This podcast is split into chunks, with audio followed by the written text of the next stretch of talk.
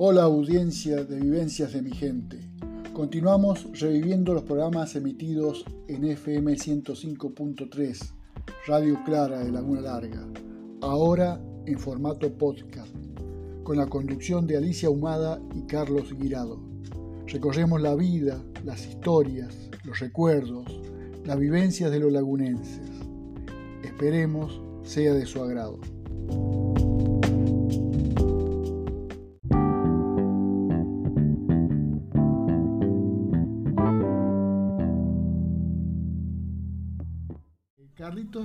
Guanini. Buenas noches, Carlos, y bienvenido a este nuevo eh, programa de Vivencias de mi gente.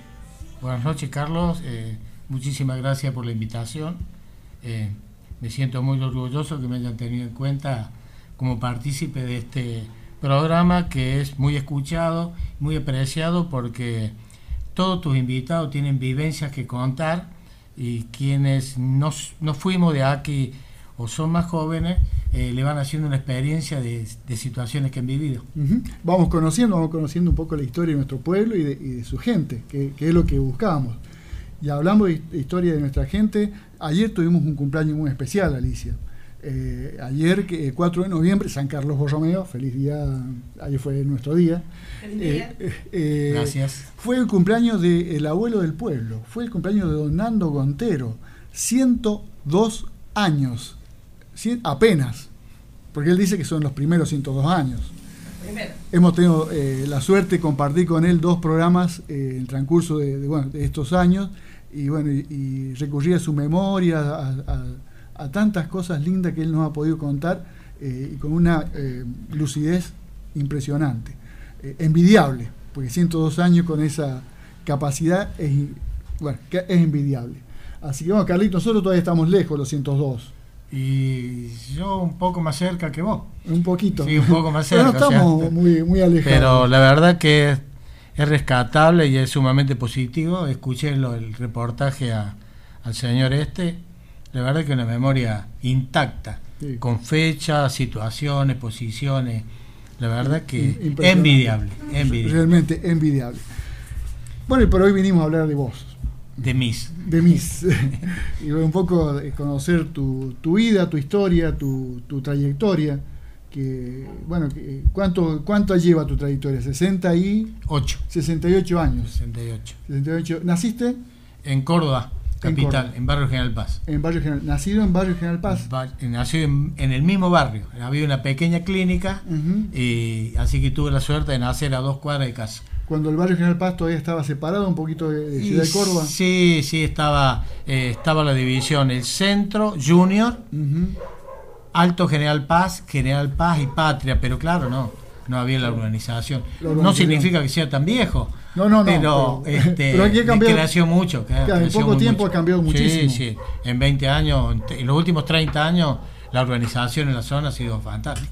Pasa que los barrios de Córdoba, así un poquito más fuera de lo que era el centro de, Córdoba, se daba como barrios con vida propia y, muy personalizados. Claro, nosotros éramos vecinos de, de, alguna manera de la República de San Vicente. Y la República verdaderamente uno era muy pequeño, pero después con el tiempo se dio cuenta que tenía era una situación independiente, hasta de la misma municipalidad. Y es cierto, nosotros eh, todo se elaboraba, todo se hacía, se estudiaba en el mismo barrio. Entonces, sí, los barrios tenían mucha, mucha vivencia, teníamos mucha conexión entre los vecinos. ¿Hasta qué año viviste en el barrio General Paz? Y 83. 83. Sí. Después me, me, casé y me desplacé acá a Laguna Larga. ¿Tendrías cuánto? Y 32 años. 32 años. Así que has pasado toda tu infancia en, el barrio. Toda mi infancia. ¿Se podía jugar en la calle? Sí, sí, toda mi infancia la digamos el estudio, el acompañamiento, todo lo que era la situación este, de la iglesia, el catecismo, la comunión, todo eso se vivía en el barrio. ¿Se centraba todo en, lo que es escuelas pías? Y no, en, la, en San Ramón Nonato. En San Ramón Está en la calle eh, Avenida Patria, a dos cuadras del Hospital Córdoba, del ah, Instituto sí, sí, sí, conozco. Fui alumno de la Escuela Espía. fuiste alumno de la Escuela Espía y estabas eh, bueno, y estabas más cerca de San Ramón Nonato. Claro, sí, lo que pasa es que la escuela que, en la que yo estudiaba había ido mi hermano, tengo un hermano mayor, y bueno, me anotaron a mí, estaba a 16 cuadras de, casa. Así que había que andar un ratito. Y de vuelta a pie. A pie. Sí, bueno, 16 cuadras a lo mejor eh, con la juventud no se notaba. No, cuando podíamos nos colábamos en el tranvía, cuando podíamos y nos dejaban, pero si no, claro, era... Así que eso es de la época los tranvías también. Sí, sí. Para la audiencia más joven, ¿qué era el tranvía? ¿Cómo, cómo era, un, móvil que funcionaba con un sistema eléctrico, la corriente la, eh, pasaba por unas líneas, por un tendido, y, tenía un trole que se le llamaba, que era como una rondana, que es la que hacía el contacto entre la línea eh, eléctrica y el motor del tranvía. Con eso conectaba. Con eso conectaba, y bueno, era un transporte importante, digamos. era muy abierto, y las ventanas se levantaban, eran de madera. Este, el ingreso y el, ingreso era por atrás y creo que el descenso por delante, una cosa así. Así que, había alguien que cobraba. Había alguien que no queríamos, que era el famoso guarda. Ah, sí. Claro, porque no lo quería nadie el guarda. Porque el que cuando te vaya a subir eh, te, venía a cobrar. Sí o sí, el que manejaba no, es el motorman que se le llamaba, que sería el chofer. Eh, él cumplía la función de manejar, pero el otro, el de la maquinita con los boletos. ¿Y qué, qué recorrido hacía? Y así, me acuerdo que salían eh, eh, se caracterizaba porque pasaban por centros importantes, sobre todo hospitales. Pasaba por el italiano, pasaba por este el Hospital Córdoba y después había una zona que era la zona de San Vicente. Ah, claro. San Vicente tenía muchísimo movimiento, no había tantos urbanos. Entonces, el, tranvía, sí, el tranvía era, sí, sí, era muy importante. Y te conectaba con la zona del centro. Es la vía que teníamos de, comunicación. ¿Y cuando se cortaba la luz? Y había que esperar. Había que empujar. Sí, había que esperar y, y a veces se saltaba el trole. Porque era un, un vehículo de transporte, digamos, no frágil, sino que tenía mucho movimiento, se manejaba sobre las vías. Y más de una vez se desenganchaba el trole, así que tenía que venir y engancharlo. Después era muy lento. En la zona del hospital italiano en la calle Roma, no sé si te ubicas, toda su vida. No se podían encimar porque se robaba la electricidad, así que tenía que tener una, distancia prudencial porque... Entre uno y otro. Sí, sí, si no, no andaba ninguno de los dos. Eh, y, las distancias, vos decís que hacia, hacia, el, hacia el hospital eran en su vida. ¿sí? Sí, en esto sí se dio. También sobre la Avenida Patria en su vida cuando... Claro, claro. Pero cuando iban bajada agarraba Ah, sí, sí, ahí era. Había que agarrarse porque si no volaba. Eso. ¿Y que tenía mucha capacidad de gente? Y serán 40 personas. Los últimos que vi, los últimos que vi, o sea, el último que vi, estaba, que no sé si está, en el jardín zoológico. Cuando ingresaba donde está la zona de la jaula de los monos, había ahí un, un tranvía una parte del tranvía, ¿no es cierto? Que la verdad que nos traía muy bueno, muy buenos recuerdos. ¿Y cómo hacías para colarte? Y bueno, y algunos magaban por adelante y el resto subíamos por atrás. Y el guarda. Y no, algunas veces nos bajamos, por, no, y nos bajamos por y más de una vez habrá hecho la, vista gorda. Eh, sí, porque la mayoría este, se usaba el guardapolvo, entonces se daban cuenta que íbamos al colegio. Y a veces nos bajábamos por la ventana. no había otros recursos. Había que escaparse. Sí, señor. ¿Del colegio también te escapaba por la ventana? Y no, eran altas las ventanas y los curas no te dejaban. no, había forma. Eh, como anécdota, estaba recordando recién, eh, en San Ramón Nonato eh, se ordenó sacerdote el padre Claudio, Claudio Graciosi. Ajá. Sí, recuerdo haber estado para esa fecha, cuando el padre Claudio se había ordenado. Así que por eso me recuerdo de, dónde está perfectamente. en, San Ramón Nonato eh, funcionó o estuvo en actividad siete años un grupo de Boy Scout. Integramos el grupo de Boy Scout con una parte con una parte de que nos prestaban la parroquia funcionaba en un grupo de Boy Scout. ¿Boy, Scout católicos? Sí, Boy, Scout católicos, sí, éramos Boy Scout católicos.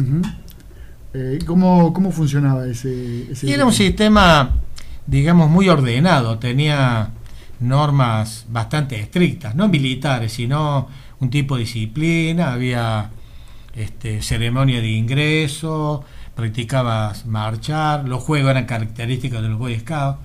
Digamos, no se usaba ningún elemento, llamémosle, o por ejemplo, no podíamos jugar fútbol. No. No, no, era, no, no, no, el fútbol. no. no, no, esa actividad no, eran propias. Este, eran propias de jugar con un pañuelo que se usaba en el cuello, ¿viste? Eran te quitaba el ritmo. Así fue que cuando empezó éramos 160 y terminamos 25. y sí, al otro sábado cuando no hubo fútbol se borró la gente porque en la parroquia se generalmente viste en la parroquia se practicaba mucho el fútbol. Y bueno, entonces, sí, porque Escuela Pía tiene varios tipos de deportes y bueno que juegan a nivel provincial. Sí, sí, ahora tiene nivel provincial. Pero fue una experiencia fantástica. Me gustaba. Así que mucha convivencia, mucha ayuda, eh, aprendes mucho. Te ayuda, no, no solamente espiritualmente, sino que te ayudaba. No, sí, físicamente, construíamos chozas con, con elementos que conseguíamos, cuidaban mucho la naturaleza y nos daban tareas. Cuando teníamos así, eh, uno era encargado del mate, el otro encargó de la limpieza, los grupos, las patrullas. Este, no, era muy importante. Tareas solidarias también así. Sí, sí, sí, sí. Y bueno, y los campamentos seguramente. Y los campamentos eran fantásticos. Eh, ¿dónde, dónde, y bueno, el más grande que hicimos fue a Huerta Grande. Para nosotros fue un desafío. Yo tenía 12 años. Y fuimos, creo que por un mes. ¿Por un mes? Sí, yo a los 15 días me volví. me asustó un rayo es la primera vez que me despegaba de mis padres. Eso te iba a preguntar. Te estoy hablando. La 12 años. La primera salida. Hace muchos años atrás. Eh, estar este, sin los padres, sin la madre, este, se sintió mucho. Y cuando nos fueron a visitar, nos subimos el colectivo y algunos nos vinimos. No, nos vinimos. vinimos Eran los llantos. Sí, sí, viste, qué sé yo, no estábamos acostumbrados. No salíamos casi de casa. Sí, 12 años, bueno, te, pensé que eh, estabas recién saliendo del cascarón. Recién saliendo del cascarón, ¿viste? Era, era otra la situación. Aparte, habíamos estado esos 15 días, o sea, era bueno porque teníamos mucha actividad. Hubo que limpiar el terreno, eh, convivíamos en carpa, teníamos una serie de, de obligaciones, era, era, era muy marcado, no militar, sino ordenado. El desayuno se encargaba una patrulla del desayuno, el otro del almuerzo, el otro de la limpieza. Sí, se aprendía, no solo convivencia, se aprendía a hacer cosas. Claro. y, a, desarrollarse uno solo por, su cuenta. Eh, nosotros, digamos, lo, lo, que normalmente usábamos como anexo al uniforme era un coligüe, que es una caña tacuada de un metro y medio, y una soga. Y bueno, y esa era, digamos, una forma de, de vivir que tenía el Boy Scout o sea, trepar a los árboles, hacer un puente, aprender a hacer nudos, este, trasladar heridos, eh, todo eso era, era así natural la cosa.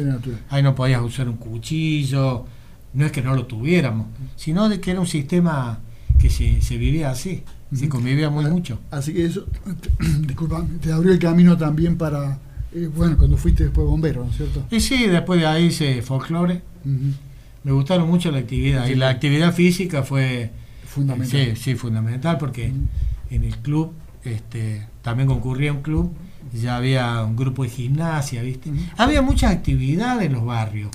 Claro, hoy en los clubes, ¿viste? aparte hoy los chicos tienen otro tipo de actividad. Nosotros íbamos a la escuela primaria y después te quedaba el tiempo para los deberes y para otra actividad. No había. Y salía a jugar. Claro, no, no, no íbamos a inglés, a a otro tipo de actividades que fueron con el tiempo. Y qué mejor que salir a jugar con los amigos. Y sí, ser salvajeado con eso. Sí, ya nos vas a contar algunas de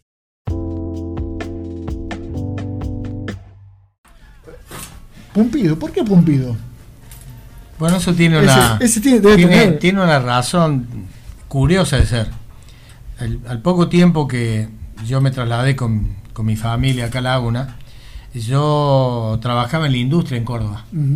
Entonces yo me iba a las 5 y 10 de la mañana y volvía a las 6 de la tarde. No tenía vida social, prácticamente me iba de noche y volvía de noche. Un poquito para la familia, pero... Eh, sí, sí, pero así mi vida social que fui teniendo después al, estar eh, más tiempo. Y los sábados se reunían en la calle San Luis, allá al final, como quien va a Pilar, en esa famosa canchita de, de fútbol de los barrios Entramos a jugar a las 2 de la tarde. Eh, tierra, todo, todo. Los árboles eran dos palos, eran dos palos, Pero se jugaba de las 2 hasta, las, hasta que bajaba el sol. Estaban los zapatas, todo eso. O sea, era un grupo grande. Y nadie me conocía el apellido, porque mi apellido no es de acá y no suena. El apellido que suena acá es de mi señora. Eh, y Marcelo Luna, en ese tiempo jugaba Pumpido, creo que en River. Y no tuvo mejor que decirme Pumpido. Y quedó, y quedó, y quedó, y, y bueno, Quedó. y quedó. Eh, sí, ¿Vos uno- ju- ¿Jugabas al arco? Sí, se dio Claro. la casualidad. Claro, se dio la casualidad, pero me podrían haber dicho maleta como era un maleta. Y sin embargo me, me bautizaron ahí y me quedó y hoy, bueno, y es un, un- un- es un- un nombre que llevo, Mm, un sí. sobrenombre que llevo que, no me molesta para nada. quedado Y me quedó, sí, me quedó así. grabado. Me quedó grabado. Y la gente me, bueno, la gente que me conoce... Es más fácil conocerte por Pumpido sí, que por Carlos. Sí, sí. A veces me pasa así. Así que eres un buen atajador de penales. Eh, más o menos. Mm. Pero si el que pateaba bien como Pepe, no, era muy difícil. Ah, porque tenías también un No, buen sí. compañero de Sí, juego. sí, sí, o, o jugaban en contra. Y jugaba en contra porque él, como me hacía los goles a mí, salvaba el sábado. Ah, claro. Claro. Estoy hablando de un jugador de primera. Esa era la ventaja. De, de Ah, primera. Angará era un jugador de primera. Yo era. Me, me imagino la, la, la bicicleta, payanita, hacía de todo, sí, no. la voltereta Era- en el aire. Cada vez que hacía un gol hacía una voltereta en el aire. Sí, sí, la verdad que Pe- Pepe fuera, era infalible de los ocho pasos, porque ese tiempo se pateaba ocho pasos, no dos. Pero el arco medía como 5 metros de Y yo ancho. no sé, cada vez lo veía más grande. Así que fueron compañeros de, de fútbol. Mirá, esa no, no la teníamos. Mm. Así que Pepe jugaba al fútbol. Era, sí, Buen jugador. excelente jugador. Excelente Y jugador. excelente persona. Más que nada. Sí. Por supuesto. Sí, como siempre. muy caballero en la cancha, porque este, nosotros teníamos un grupo que jugábamos al lado de Don Jaime, ahí frente al cementerio. Sí. Ahí teníamos el estadio. Y bueno, hicimos un grupo de, de- de gente que iba, eh, se divertía, propio del entusiasmo de, de jugar, ¿viste? Pero que yo me recuerdo, Pepe, nunca hubo una situación de decir, fulano, ¿eh? uno jugaba, ganaba, Iba- pero iban a divertirse. a divertirnos. Por eso se aprovechaba muy mucho los sábados. Verdaderamente era una situación de, de- de amistad. Y después algunos comíamos un sándwich de mortadela, ¿viste? Lo que, lo que alcanzaba para Lo- la lo que- vuelta. lo que haya- lo que pero, había. Sí, pero se disfrutaba mucho. Eh, eh, ¿Dónde era el, el barcito por ahí cerca donde se juntaban? Doña Blanca. Tenía un negocio Doña Blanca Palacio. Y ahí preparaba las alpargatas de mortadela y ahí íbamos a parar Ya, ya iba a parar todo. Sí, sí, no era muy estético, pero era lo que era para el hambre. Es lo que había. es lo que había. ¿Te gustó mucho el, deporte y el fútbol? Sí, sí, en general los, de- los deportes me gustan todos. ¿Hincha de? De aquí Córdoba a Buenos Aires. Eh, bueno, soy hincha de. Newell, de Talleres y de Boca. Y de Boca. Coincidimos bastante. Por eso Pepe jugaba en contra tuyo. Y por- de ahí viene. De ahí De ahí viene. viene. Sí, sí, Por eso se alegraba tanto cuando hacía. Sí, me gusta. El deporte en general me gusta. Y el que no practico, a algunos me gusta verlo. Mm, Me gusta verlo. un buen seguidor de los de- deportes. Siempre has estado relacionado con los deportes. Incluso seguí, seguí estando. Siempre he sido este, un seguidor de la actividad física relacionada con el deporte. Nunca me gustó el boxeo, por ejemplo, pero eh, en general los otros así, sí, sí, me gustaron mucho.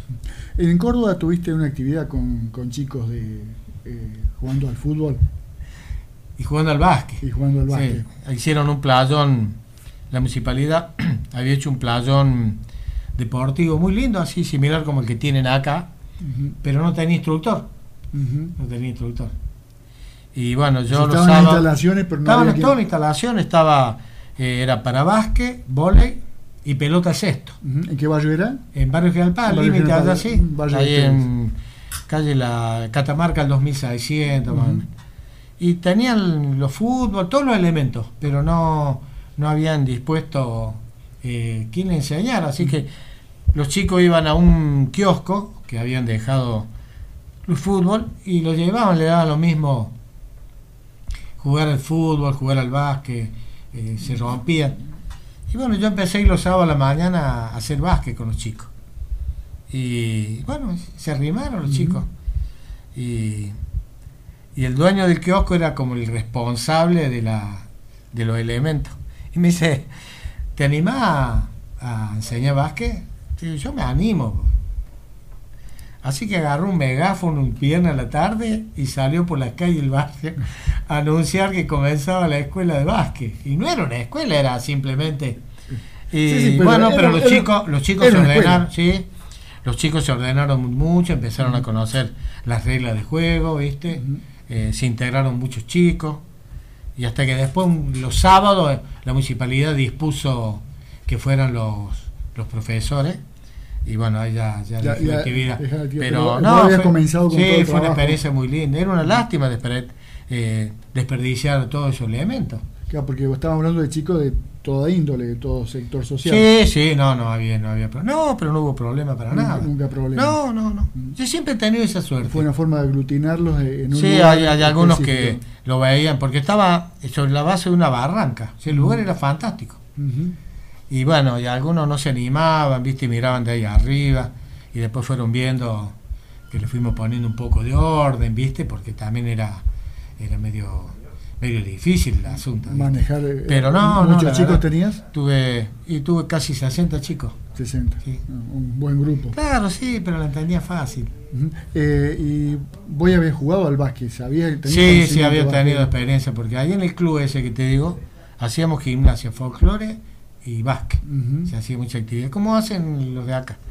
Y ya había jugado, eh, había hecho las divisiones inferiores y llegué a jugar eh, en primera, en la primera, que no sería el de Atenas ahora, Sí. pero era, era en primera, primera.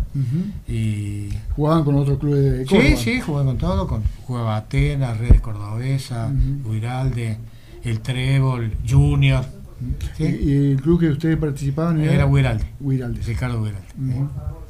Así que Ahí fue donde aprendiste, digamos. sí, me enseñaron, sí, sí, me aprendí todo, aprendí todo. Y tuve el privilegio de estar en el banco en un partido que jugó Huiralde con Junior. Junior era el Barcelona del básquet. De su momento. Sí, la estrella blanca eh, jugaba Marcelo Faria, Olariaga, Guillermo Río Frío que venía de Italia. Montivero, Salina, no, Claro. lo máximo. Lo máximo que había en su momento en Córdoba. Y yo pude darme el lujo de haber estado sentado. No, no, lo que hizo la estrella blanca fue algo fantástico. Era intocable, digamos. No, no, intocable, eran todos súper profesionales. Una experiencia muy linda. Y en, en el club que vos me decías, Ricardo, Ricardo Ricardo eh, también fútbol. No, fútbol no. No, No. solo básquet hiciste. Era básquet, gimnasia, eh, folclore. Así que bailarín, Sí, sí, seis años baile. ¿seguiste practicando? No, después dejé. Ujú. Después dejé. Acá no, no lo pudiste hacer. No, acá no y, lo ahora- y hice. ahora estás retirado y jubilado tampoco. No, la verdad que, que me hubiera gustado seguir. Eh, es más, eh, me acompañaba mi hermano. Yo tenía una hermana menor que yo y así que la familia salimos de gira a todos lados cuando salíamos. ¿De qué origen el apellido Guanini? Y vienen de una parte de Italia. Una parte de Italia. Italiano. y la mayoría estaban radicados en la colonia Carolla. O sea, fue, calculo, Italia, no sé si Buenos Aires, y muchos se vinieron a la Ah. sola de colonia Carolla. Así que ahí está tu, Pero, tu origen de familia. sí, sí, pero medias lejos, ¿no? Ujú. Ya, ya habrán sido, qué sé yo, los abuelos de, de los abuelos, una cosa Ah, así. Ahí le tomaste el gusto al, al vino. Al vino, al, al agua, a la uva al- frambua. Bueno, vos conocés mucho de eso, de, de bodega.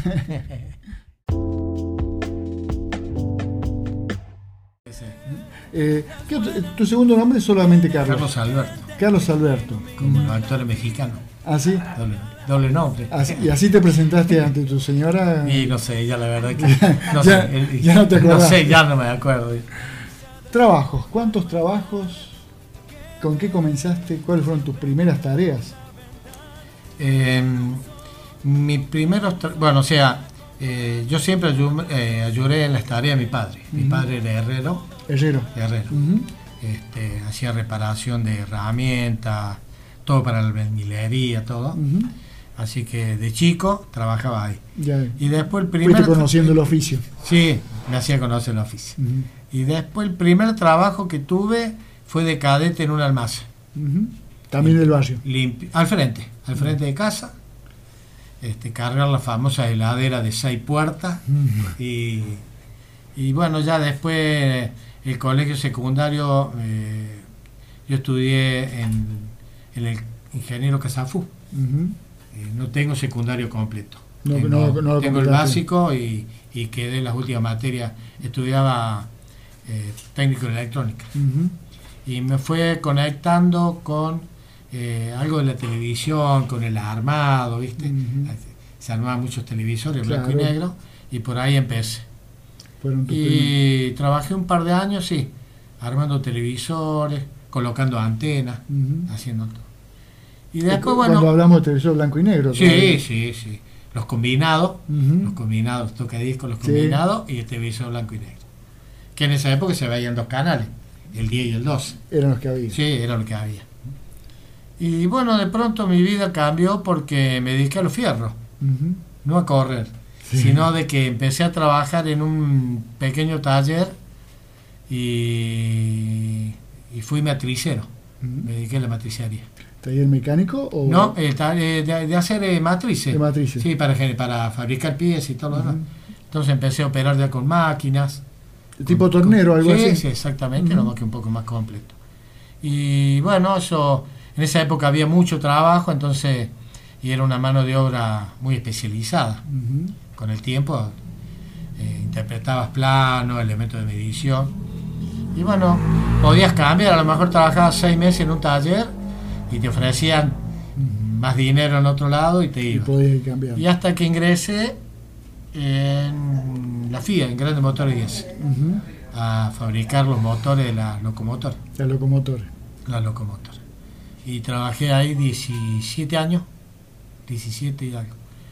Y Y, estando en Laguna Larga también seguí- seguiste claro, trabajando yo, en un via- yo viajé Y viajaba. 22 años, 22 22, años. 23 años viajé. Ujú. El famoso Cuata... Es o- el famoso cuata, el famoso cuata. Y, y- y después de ahí tuve un tiempo sin trabajar, eh, en lo específico, entré en Carmet y después entré ocho años en Renault. Me salió la posibilidad de trabajar en Y Renault volver a Córdoba. y volver a Córdoba. Y después ya no. Ya entre los años y, y el cierre de la fuente de trabajo, ya, ya me quedé acá. El cansancio de viajes también, Sí, seguramente. eh, pero era una dinámica que, que yo estaba acostumbrado. No todos la soportaban. Claro. Como no soporto a lo mejor estar ocho horas en una oficina. Eran unos trabajos muy activos, muy de mano de obra, mucha especialización. Entonces, eh, se pasaba. Si hoy pudiera volver a cualquiera de los dos trabajos, Lo harías. pues sí, lo volvería. Sí. Son momentos. El grupo, la gente, los partidos de fútbol, los asados, eh, hacer otra vida social en un lugar donde trabajan 12.000 personas. ¿Te das cuenta? Eh, compartir. Sí, compartir. Sí, compartir, porque sí, vas haciendo amistades. bueno, Sí, sí. Amistad, eh, enemistad también, También. propia del trabajo, pero sí, sí, una experiencia muy linda. Eh, eso de trabajar en grandes motores eh, diésel, eh, el caso de, de trenes, eh, hizo que fueras vos también un poco parte para que los- el tren volviera a Laguna Larga. No, pero de alguna manera nos relacionamos porque cuando eh, se organizó algo entre la radio y creo que el centro comercial, de que empezaran a, a parar en cierto horario este, los trenes acá en la estación, Ujú. Bueno, hicimos el primer viaje, eh, nos encontramos en Córdoba con Marcos Rami, con Carleto, y quien les habla, y tuvimos el honor de hacer el primer viaje y la primer parada con algunos más, no solamente... Con lo que te recuerdas ahora. Eh, sí, sí, me recuerdo, fue el primer viaje de llegar a la laguna y una- parar el tren. ¿Y con la radio había una transmisión en directo? No, no me acuerdo. Había No. teléfono, creo que quizá, no sé si lo comunicamos, pero eh, sí. Aparte, en ese tiempo se disfrutaba del viaje del tren. ¿Por qué? Porque el tren, el circuito que tiene, cruza por eh, una parte importante de la ciudad. San Vicente, este, parte de Empalme, algunos túneles que son los viejos hornos de cal, la salida de la terminal. Pero ¿qué pasó con el tiempo? Los empezaron a castigar. Así que vos salías del tren, eh, con el tren, tenías que bajar las ventanas y recién te dejaban abrirla acá casi cerca del kilómetro 80. Ujú. Pero el primer tiempo era muy lindo. Por las piedras. Eh, por las piedras, sí, se puso, se puso pesado. pero disfrutar del, viaje del tren, se veía toda la zona de, de, San Vicente, ¿viste? No, era, era una, vista hermosa. Eh, unos lindos recuerdos. Sí, un lindo recuerdo. Bueno, ahora se puede también eh, disfrutar nuevamente porque el tren lo tenemos. Sí, sí, ahora se disfruta. Eh, todos los días. todos los días. Sí, todos los días. Eh, tiene un costo muy, muy bajo de aprovechar y, y, después tenía el servicio de, cafetería cuando viajábamos a Córdoba. Cafetería, bar, digamos, bar, gaseosa, sándwich. No, la verdad que una experiencia muy linda. Pepe, yo te había pedido recién eh, un audio. Eh, ¿Lo tendrás? A ver, me hace escuchar un pedacito, le hace escuchar a, buenos días. Sí, buenos días eh, sí, en el día sábado que festejábamos nuestro Día Universal del Bombero Voluntario, durante el día pudimos hacer una, una exposición, hicimos una tarea nueva dentro de lo que es la sociedad para que pueda ver y demostrarle a nosotros el grado de capacidad y capacitación que tiene la gente. Y bueno, a la noche nos reunimos en una, en una agradable velada en el Centro Artístico Musical. Y bueno, eh, fui sorprendido en, en gratos recuerdos por intermedio de la comisión directiva y el cuerpo activo de, de bomberos y el grupo de aspirantes, que bueno, que todavía la, la sensación o la sensibilidad del acontecimiento me dura. Eh, Carlos, eso es sí o sí, tener así, digamos, que retirarte, que jubilarte, o podés estar más años si querés.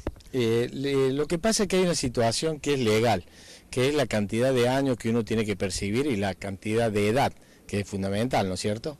Este, hay una ley, pero este, como activo, eh, nunca más. Este, pero como elemento de acompañar y de aconsejar a los a los compañeros nuestros sí lo podemos seguir haciendo. Eso es lo que no quería. Eso es lo que no quería recordar. No, al contrario, recordar, pero es lo que más, más me llega.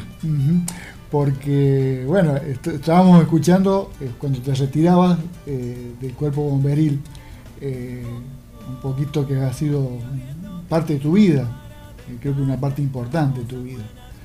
¿Cómo ingresaste a, al cuerpo de bomberos.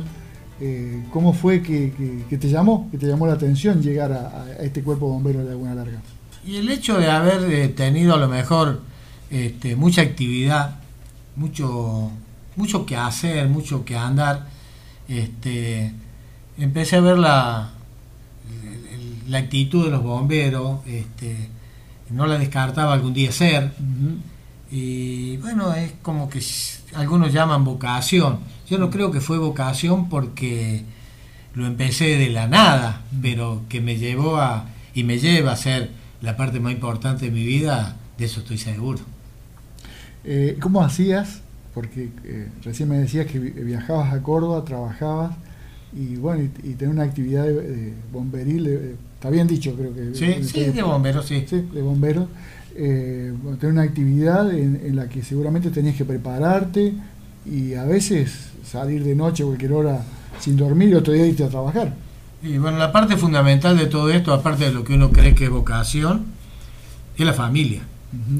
No es fácil para la familia este, tener un integrante de que en circunstancias bastante difíciles, afortunadamente no son todas, este, tener el pensamiento de que uno pueda volver a casa y que no le pasó nada. Pero bueno, son desafíos. A mí la familia me acompañó.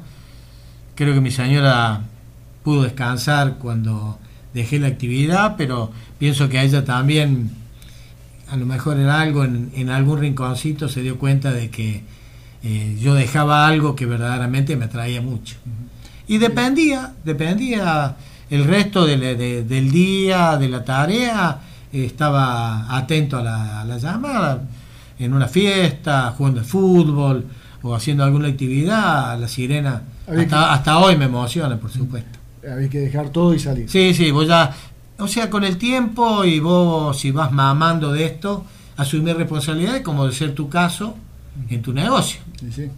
Vos lo tenés que hacer y asumir y lo debe tener aquel director de la radio en el compromiso de la hora, de, comer rápido, de no comer y para poder manejar los tiempos, lo hace. algunos lo harán por una cuestión económica, pero en general, en general, el que apasiona el trabajo o estas circunstancias también la hace de corazón.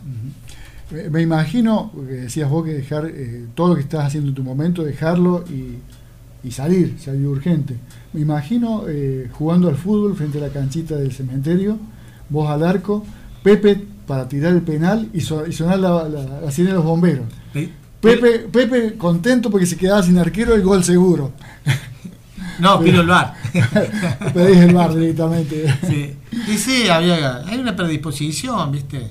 Este, te llega, te llega una situación que vos la, la disfrutás. ¿Quién te llamó a, ser integrante de, los bomberos? Mm, eh, yo llegué una noche de trabajar de Córdoba y se estaba incendiando el estudio de foto Carlos, allá en la calle Río Cuarto. Estaba sobre Río Cuarto en el Río Cuarto. Y, y, bueno, llegué y de metido como que ayudé. Y eso me permitió consultar si podía ser bombero. Y en esa época es muy distinto ahora. Eh, con las ganas casi que alcanzaba. Se podía. Que no, no, no, se, no había tanta preparación como No, no, tenías que concurrir, ver cómo era el tema, tenías que disponer de el certificado de buena conducta y te tenía que gustar, ¿viste? Porque y tener no todo, también. Sí, eh, pero no todo es tan, así, ¿viste? Hay cosas lindas, hay cosas feas. Eh, por ahí estás tres meses sin salir, ¿viste? No es que te aburrís, pero es como que te falta la dinámica. Sí, por supuesto, si no salís mejor, lógico. Sí, es cierto, pero bueno, estamos, están para servir en un montón de circunstancias, ¿viste? Ahora los chicos tienen una, una capacidad, una preparación en general admirable. Y un equipamiento mucho mejor. ¿Ah? Y un equipamiento. Sí, no, no, va una cosa con la otra, en lo que es comunicación, en la parte de tecnología, equipamiento, preparación.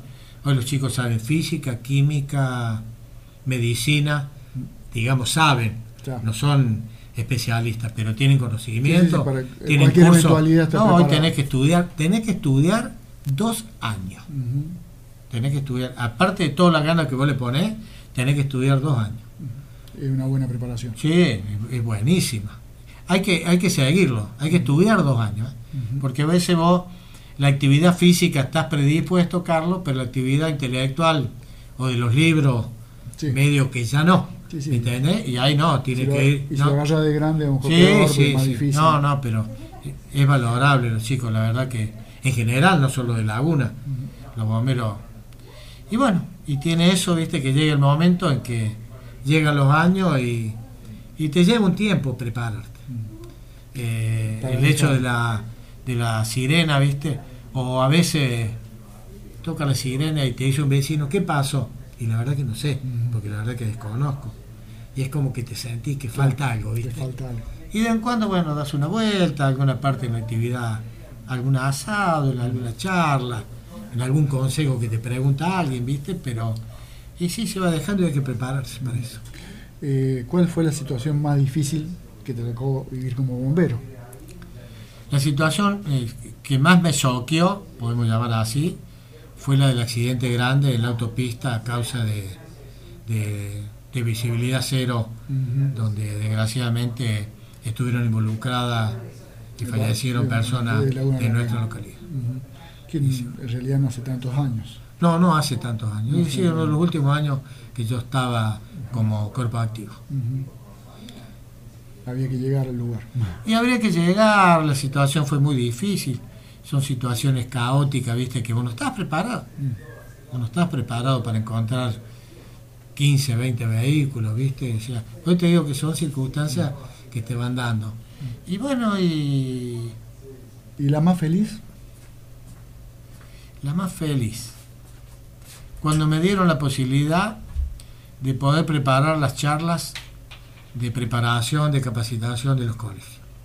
Me sentí, verdaderamente me respaldaron la directiva y los compañeros y, fuimos a dar charlas a los colegios y, y el, hecho de ser bombero, cuando te pones el uniforme, sos feliz. Y cuando no lucís el uniforme, tenés que ser feliz lo mismo. Y una persona que en la sociedad eh, tiene que cumplir este, ciertos requisitos. No se puede ser bombero solamente con el uniforme. es que la función de bombero es, es muy amplia. Sí, muy amplia. Es decir, no solamente salir a un accidente, salir eh, a un incendio, eh, bueno, hay distintas actividades. Sí, hay y hay actividades. sociales que también se dan, como, la fiesta del pueblo, la fiesta sí, de hay un montón de... Eh, o, alguna maratón que siempre han estado acompañando. Sí, sí, sí, sí, se ayuda mucho. Y yo siempre le recalco a los chicos. Digo chicos porque ya, ya soy más grande. de que debe ser uno de los pocos uniformes que la gente respeta. Se sigue respetando.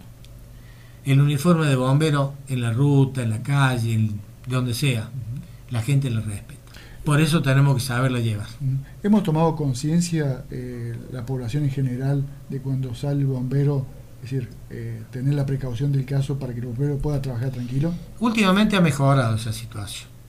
Eh, en un tiempo era más, más delicada, más peligrosa, porque si vos te pones a ver, los últimos que llegamos son los bomberos, porque se produce el hecho, tiene conocimiento la policía, nos comunica y la gente está alertada, ¿viste? La gente hay gente que está parada en la puerta del, del cuartel cuando se entera qué pasó, sale. últimamente sí, pero hubo una época que estuvo muy difícil. Los chicos prácticamente debajo de las duales los camiones. Y también hay un tema que es importante, que es la preparación y la capacitación en la parte psicológica de quien conduce. Porque no nos podemos equivocar de que nosotros no somos los únicos que andamos. Vos, Carlos, vas con tu señora y tu nieta y vas escuchando la radio. No tenés por qué tener la obligación de, saber de que los bomberos vienen a 150 y no cumpliendo reglamentaciones. Los bomberos tienen la obligación que tiene cualquier eh, eh, servicio, servicio público. Entonces eso también ha cambiado. Más vale dos minutos tarde, pero seguro. Sí, seguro, ¿viste? Hay gente que está paseando y los bomberos no podemos venir. Entonces, eh, los cursos, la capacitación, las charlas con psicólogos y todo lo demás, este, le han medido el pulso y, ahora, bueno, verdaderamente eh, digo un ejemplo y espero que siga siendo así para que no ocurra nada. ¿Te acordás de tus compañeros de la primera época y los un poquito más adelantados? Sí, de mi, de mi primera época, eh, Boeto, este, Andrada, eh, Navarro. sí, yo, yo siempre lo digo que yo he tenido la suerte de, que siempre mi jefe ha sido mi ángel de la guarda. Porque siempre nos han cuidado.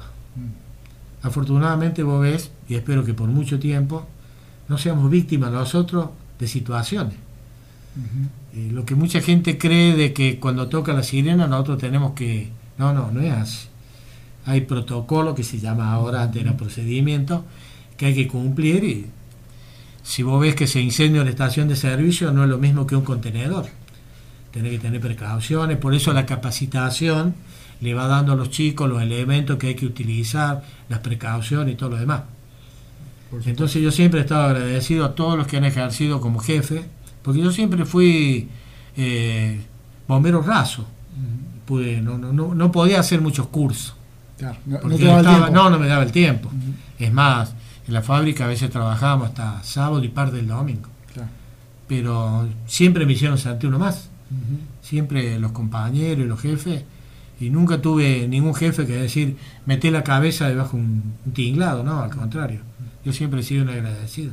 ¿Y en tus trabajos tenías el permiso eh, para poder salir eh, eh, lo que pasa es que cuando fui bombero no trabajé en la UNA. Ah, no trabajé cuando, cuando vine y trabajé en la construcción Sí, por ahí mi patrón lo entendía el tema. A veces eran circunstancias que estás solo. Estás haciendo mezcla vos y el albañil arriba el techo. No hay la posibilidad de... Pero sí, sí lo entendían. Más de una vez, desgraciadamente hemos tenido que salir y lo han entendido el tema. Porque aparte somos del pueblo. Por supuesto. Y ante una situación que pasa en el pueblo. Sí, sí, es así. ¿Qué sentiste ese día que escuchábamos recién eh, en el Centro Artístico Musical cuando, bueno, tuviste que recibiste todos esos honores y un poco colgar también ya eh, tu actividad. ¿Colgaste la chaqueta? como no, tengo todo guardado. Yo le propuse al cuartel devolver toda la, la, ropa y no me lo permitieron.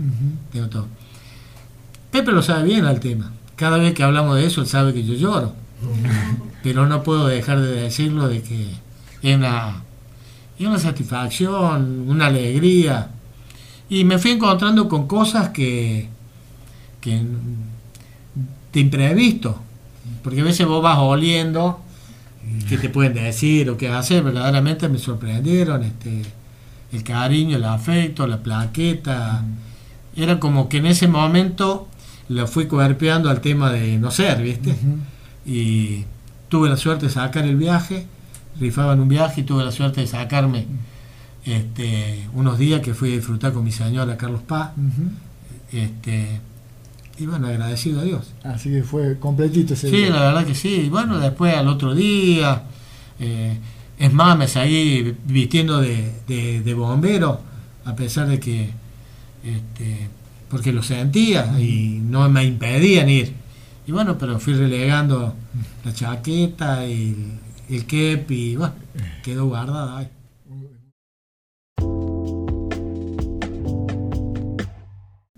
Hemos charlado mucho y hemos compartido también mucho sobre el, tema deporte, eh, que te gusta tanto, eh, bueno, cualquier tipo de deporte que has practicado desde el básquet, eh, poquito de fútbol, más casero, también atletismo últimamente. Sí, gracias a Dios, recién te decía, este, la verdad que nunca se me había ocurrido hacer, llamémosle atletismo, pero el impulso y los buenos consejos que recibí de Germán, tuyo, de Miguel Vega, de Varela, fue que me fueron motivando y me llevaron a poder disfrutar momentos muy lindos, muy saludables, cuando me empecé a integrar a, hacer algunas pequeñas, no maratón, sino la, la, la carrera de 4 o 5 kilómetros. de calle, sí. Y viví una experiencia importantísima el, apoyo de la gente, vos vas a, a esa maratón, excepto los de elite. Los demás te saludan como si te conocieran de siempre. Y, comparten con vos la botella con el agua, la charla, esos momentos previos, el aliento, Yo generalmente salgo de, después del último. Llego. Llega después del último. Y Junto con la ambulancia, Y sí, a veces le tengo que decir a la ambulancia que se va. Este, y vos llegás y sentís que la gente te aplaude. Ah, que aplaude el esfuerzo. yo pienso que sí. Se aplaude el esfuerzo, porque es decir, para cualquier nosotros maratonistas o, quienes hacemos este tipo de, actividad, el llegar es ganar. Sí, ese es el, es el desafío. El largar y decidirse creo que es ganas. Así que ayuda mucho. ¿Y has podido correr en varios lados? Sí, sí, sí, tuve oportunidad de correr, correr, en varios pueblos, no las muy grandes, eh, la de mucha cantidad de participantes, pero aquí Oliva, Río eh, Oliva, Río Segundo, Pilar, este, Laguna Larga. un cativo, la de Laguna. ¿Te estás preparando ahora para la Es que tengo que empezar, Carlos. estamos, a un mes, así que Estamos a un mes. o sea, caminando estoy haciendo los kilómetros. Voy hasta ahí donde marcamos la flecha, todo.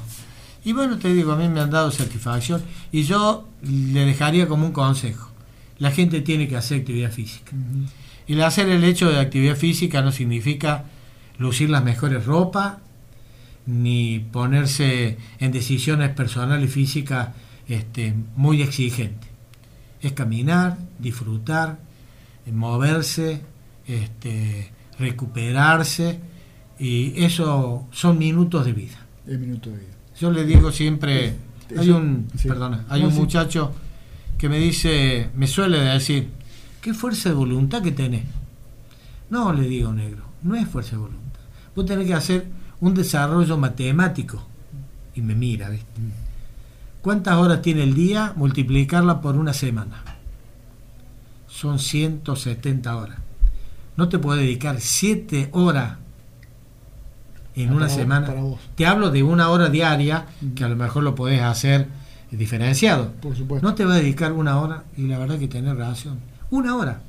Te pones el pantalón a las 5, a las 6 de vuelta, te duchas y tenés el bar, la televisión, lo que sea. Y la cabeza en otra, y la cabeza en otra cosa. Vas a venir cansado físicamente, pero libre, libre de la cabeza, del espíritu, le digo. Y la verdad que por eso, ¿Te ha ayudado eh, eh, esta actividad a, bueno, salir adelante en situaciones difíciles? Sí, sí, muchísimo. Sí, sí. El hecho de salir a caminar y hablar con los teros, con los chimangos, este, me hacen un vaciamiento muy importante. Porque yo no salgo ni con Goldman ni con nada, yo salgo eh, simple. Entonces, eh, la hora que camino me, discuto conmigo mismo. Eh, sí, sirve, sirve, sí, sí, sirve. Es una conversación hacia... es, un grito a uno mismo. seguís teniendo mucha actividad también, no sé si mucha, pero sí una cierta actividad con el básquet New Soul Boys. Ah, sí.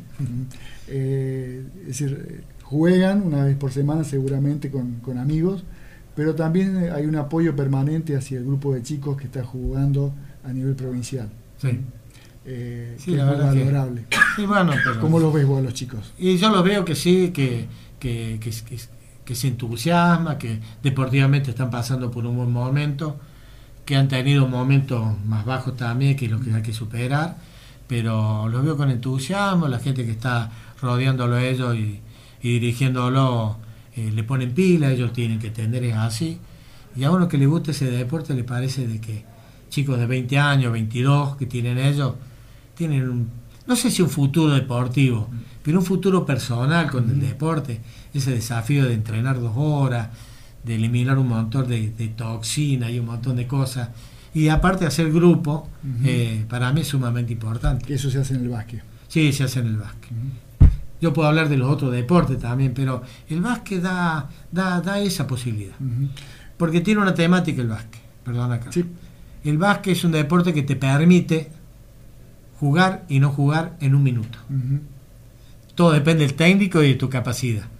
No es un deporte que vos te sentás ahí y a lo mejor estás cuatro partidos sin tener actividad. El básquet te permite jugar un minuto, salir, entrar. A veces juegas 30 segundos. 30 segundos que son fundamentales o para cumplir una tarea del técnico o, para algo. Vos tenés que entrar, marcarlo a fulano, va a hacer tal actividad y eso te... Entonces eso eh, eh, lleva a que haya un, espíritu de Un, es un juego en equipo que, bueno, aún estando en el banco está jugando. Sí, sí, sí, es así. Es permanente.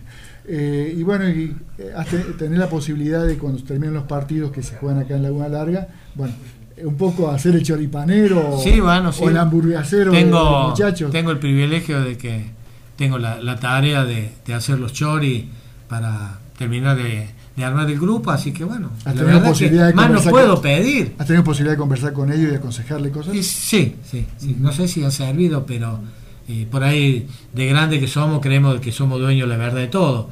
Y a lo mejor después de los consejos no dan así pero este sí escuchan son, son muy educados. Dirán algo pero son muy educados y muy respetuosos.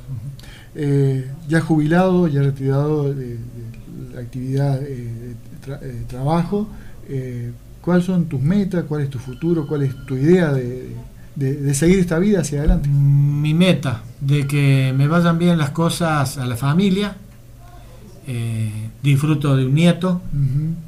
que ¿Cómo se llama? Ulises. Ulises.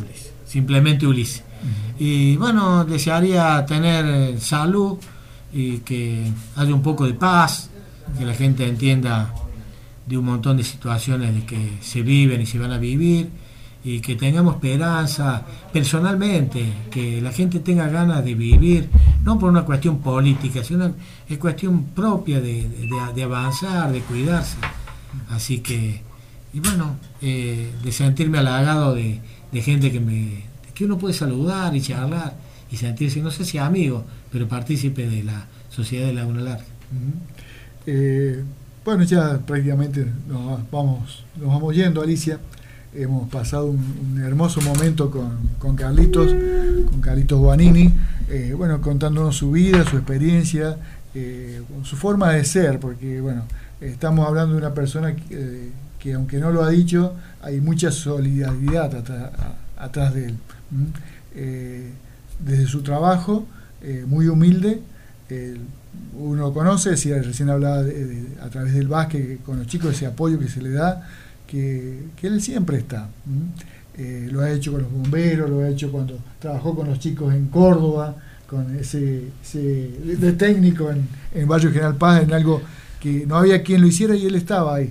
Eh, eso habla de, esta persona que, lo vemos a diario en Laguna Larga y también ahora lo vemos trotando, acompañando con su trote y su caminata, hablando con los teros y con los chimangos. Así que creo que eh, hemos pasado una, hermosa noche de mi parte eh, compartiendo con, Carlitos Vanini. Espero que haya sido también de, tu agrado, Carlos. ¿Cómo la pasaste, Carlos? La verdad que la pasé fantástico. Eh, espero de que mi nivel le haya permitido al programa mantenerse en los puntos que viene teniendo, porque lo vengo escuchando y es un programa bastante activo este, muy importante para el pueblo. Bueno, espero haber estado a la altura de las circunstancias. Oye, yo te digo que hoy hemos perdido un oyente. ¿Por qué? ¿Eh? Porque lo tenemos acá sentado junto a nosotros. no, hemos ganado en otra cuestión. hemos ganado en otra cuestión, bueno, Esta noche. sí. hemos ganado mucho. Ha sido el protagonista. Y nos ha dejado un hermoso mensaje, como lo acabas de decir vos, en solidaridad, eh, en ese corazón grande que tiene eh, porque aquí también lo tuvimos sentado en esta en este encuentro de los lunes al señor Pedro Dominici, representando institucionalmente a los bomberos de Laguna Larga. Pero esta noche hemos tenido el agrado de compartir con nuestra audiencia a quien ha tenido el protagonismo y el rol de bombero voluntario eh, desde adentro, desde el corazón, entregando esa cuestión de vocación de servicio hacia la comunidad de Laguna Larga. Entonces destacar y felicitarlo a Carlos Guanini por, por ser como es. Como vos lo dijiste, un ser humano extraordinario, humilde, pero bueno, allá está, al servicio de la gente. Y eso es para reconocerlo, Carlito. Por supuesto. Eh, muchas gracias, Carlos. Gracias por venir, gracias por estar y por acompañarnos. Bueno, muchísimas gracias a ustedes y a Pepe por los temas que, que me brindaste, que me trae muy buenos recuerdos.